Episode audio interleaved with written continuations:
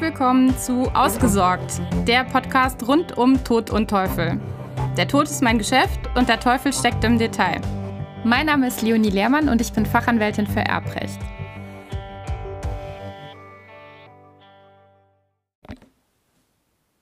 Eine Frau verstirbt. Ihr Ehemann ist bereits vorverstorben. Weitere nähere Verwandte gibt es mit Ausnahme von zwei Nichten nicht mehr. Die Verstorbene hatte mit ihrem Ehemann ein gemeinschaftliches Testament verfasst, in dem sie sich gegenseitig zu Alleinerben eingesetzt hatten. Wer dann aber nach dem Ableben des Längerlebenden von beiden Erbe werden sollte, das hatten sie nicht geregelt. Nach dem Tod des Ehemannes hatte die Frau dann ihrer einen Nichte eine Vorsorgevollmacht erteilt. Die besagte Nichte legt sodann nach dem Ableben ihrer Tante, der Erblasserin besagter Frau, einen kleinen Notizzettel ohne Datum vor, allerdings handschriftlich geschrieben und offenbar auch unterschrieben, mit dem folgenden wörtlichen Inhalt. Wenn sich für mich einer findet, der auf mich aufpasst und nicht ins Heim steckt, der bekommt mein Haus und alles, was ich habe.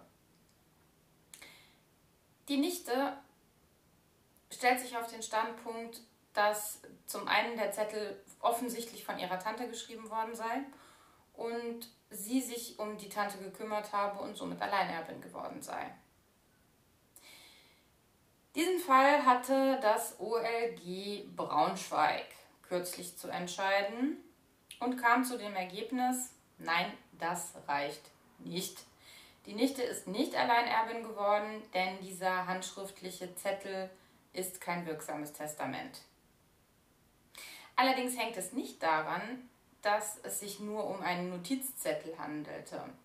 Prinzipiell kann ein Testament auch auf einer Serviette oder auf einem Bierdeckel geschrieben sein und ist trotzdem wirksam. Allerdings gibt es hier erhebliche Zweifel daran, dass die Tante, so sie denn tatsächlich diesen Notizzettel überhaupt geschrieben hat, dass sie wirklich auch einen Testierwillen hatte. Also sprich, dass sie mit dem Abfassen dieses Notizzettels auch wirklich ein wirksames Testament errichten wollte. Die Richter waren der Meinung, das sei nicht feststellbar. Das kann ich soweit nachvollziehen.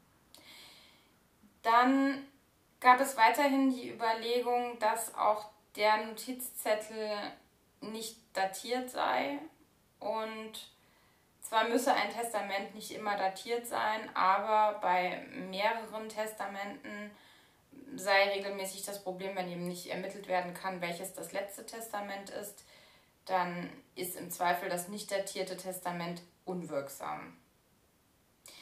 In dem vorliegenden Fall konnte nicht mit Sicherheit geklärt werden, ob die Tante den Notizzettel überhaupt verfasst hat. Und dann erst recht nicht, ob vor oder nachdem sie den Ehemann zum Alleinerben eingesetzt hatte in dem gemeinschaftlichen Testament, das sie mit ihm gemacht hatte. Außerdem scheiterte das Testament auch noch zusätzlich daran, dass die gewählte Formulierung, wer auf mich aufpasst und mich nicht ins Heim steckt, nicht hinreichend bestimmt ist und daher der Wirksamkeit des Testaments durchaus auch einfach entgegensteht. Damit hat es Folgendes auf sich. Die bedachte Person muss zwar nicht zwangsweise namentlich benannt sein, aber es muss zumindest erkennbar sein und aus den äußeren Umständen relativ klar entnehmbar, wer denn tatsächlich der Erbe sein soll. Das heißt, dass die Bestimmung des Erben nicht von Zufällen abhängen darf und irgendwelchen äh, Zufälligkeiten überlassen bleiben darf das ist auch ein Punkt, der in diesem Testament eben nicht der Fall war, denn es wurde argumentiert von Seiten des Gerichts, dass das Wort aufpassen sowohl das bloße Achtgeben als auch das aktive Helfen im Alltag umfassen könne und daher schon nicht klar sei, was überhaupt damit gemeint sei. Es könnten im Übrigen jede Menge Personen für diese Tätigkeiten in Betracht kommen. Das könne der Nachbar sein, der ab und zu klingelt. Es könne aber auch ein Bekannter sein, der mit dem Ausfüllen von Formularen und bürokratischen Angelegenheiten hilft. Und lange Rede, kurzer Sinn, das Aufpassen als solches sei einfach zu unbestimmt und es könne nicht klar entnommen und zugeordnet werden, wer denn überhaupt damit gemeint sein soll. Somit ist im Ergebnis der Notizzettel kein wirksames Testament. Das mag nicht sonderlich überraschend sein, aber ich finde, dass die Entscheidung des OLG Braunschweigs sehr viel beinhaltet, was einem zu denken geben soll oder was einen darauf aufmerksam machen kann, wie man es denn richtig macht. Nämlich zum einen, dass man darauf achtet, ähm, dass man ein Papier benutzt oder ein, eine, eine Form, eine äußere Form wählt, die schon erkennen lässt, dass man es auch wirklich ernst meint und dass man hier eine gültige Verfügung treffen möchte und nicht nur irgendwie einen Entwurf machen will oder ähm, mal eben schnell ein paar Gedanken zu Papier bringen möchte, sondern dass es eben wirklich auch einen rechtsbindenden Charakter haben soll. Man kann weiterhin daraus entnehmen, dass es schon wichtig ist, das Ganze auch zu datieren. Ähm, auch wenn, wie schon angesprochen, das Testament nicht davon abhängig ist in seiner Wirksamkeit, dass es datiert ist. Aber wie gesagt, im Zweifel, wenn es an der Stelle Schwierigkeiten gibt, muss man einfach damit rechnen, dass es unwirksam ist oder als unwirksam eingestuft wird.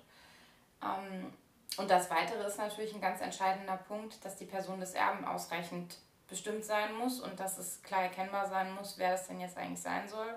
Und äh, das vorgegeben ist anhand konkreter Kriterien, die auch einem Dritten, der vielleicht nicht den genauen äh, Wortlaut oder die, die genaue Ausdrucksweise der besagten Person kennt, dass auch diese Person verstehen kann, wer mit dem, wer als Erbe benannt ist im Testament, wer gemeint ist. Wie gesagt, alle diese Punkte erfüllte der Notizzettel nicht und daher war die Nichte nicht Alleinerbin. Du machst es richtig. Mehr muss ich dazu nicht sagen. Ich hoffe, du bist beim nächsten Mal wieder mit dabei. Tschüss.